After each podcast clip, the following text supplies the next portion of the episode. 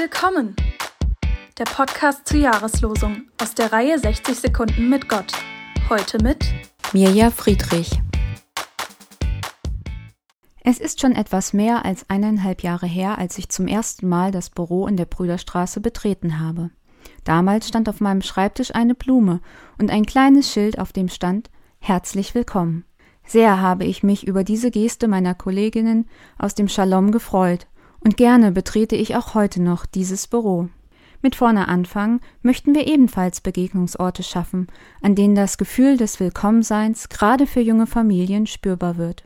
Die Krabbelgruppe zum Eichhörnchen und das bald wieder startende Kaffeepause sind zum Beispiel solche Orte. Aber auch wenn Sie nicht zu der Zielgruppe junge Familien gehören, kann ich Ihnen sagen, Sie sind bei uns in der evangelischen Kirchengemeinde Lippstadt willkommen.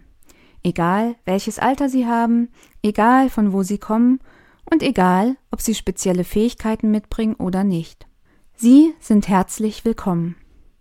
Am Sonntag feiern wir übrigens wieder einen besonderen Gottesdienst um 10 Uhr in der Jakobikirche.